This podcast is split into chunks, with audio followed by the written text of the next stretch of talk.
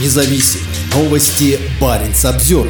Корабль Северного флота «Оленегорский горняк» атакован в бухте Новороссийска. Сегодня ночью в акватории Новороссийского порта в Черном море был атакован и поврежден десантный корабль Северного флота «Оленегорский горняк». Рейтерс со ссылкой на источник в военных кругах Украины сообщил, что по имеющейся информации корабль получил серьезную брешь и в настоящее время не может выполнять боевые задачи. В интернете появилось видео, как сейчас его буксируют к берегу, и на кадрах виден сильный крен корабля. По имеющейся сейчас информации, один из отсеков заполнен водой. Первыми о случившемся начали писать военные корреспонденты, в частности, журналист «Комсомольской правды» Александр Коц, военный эксперт Борис Рожин и телеграм-канал «Военный осведомитель». Военкор Юрий Котенок выложил видео с дрона, атаковавшего корабль. Изначально ролик появился в украинских телеграм-каналах. Минобороны России пока официально не комментировала сообщения о повреждениях, полученных Оленегорским горняком. В утреннем заявлении ведомства говорилось, что два украинских безэкипажных катера попытались атаковать военно-морскую базу в Новороссийске и были уничтожены.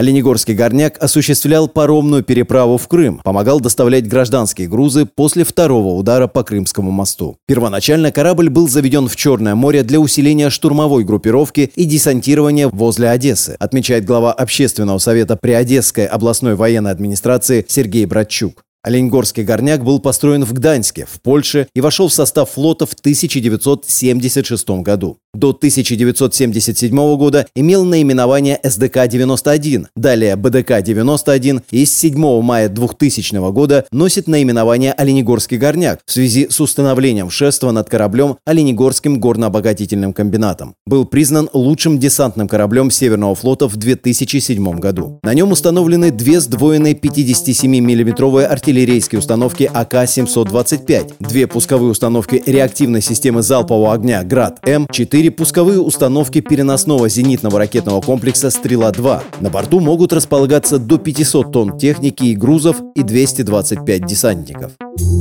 Баренц обзервер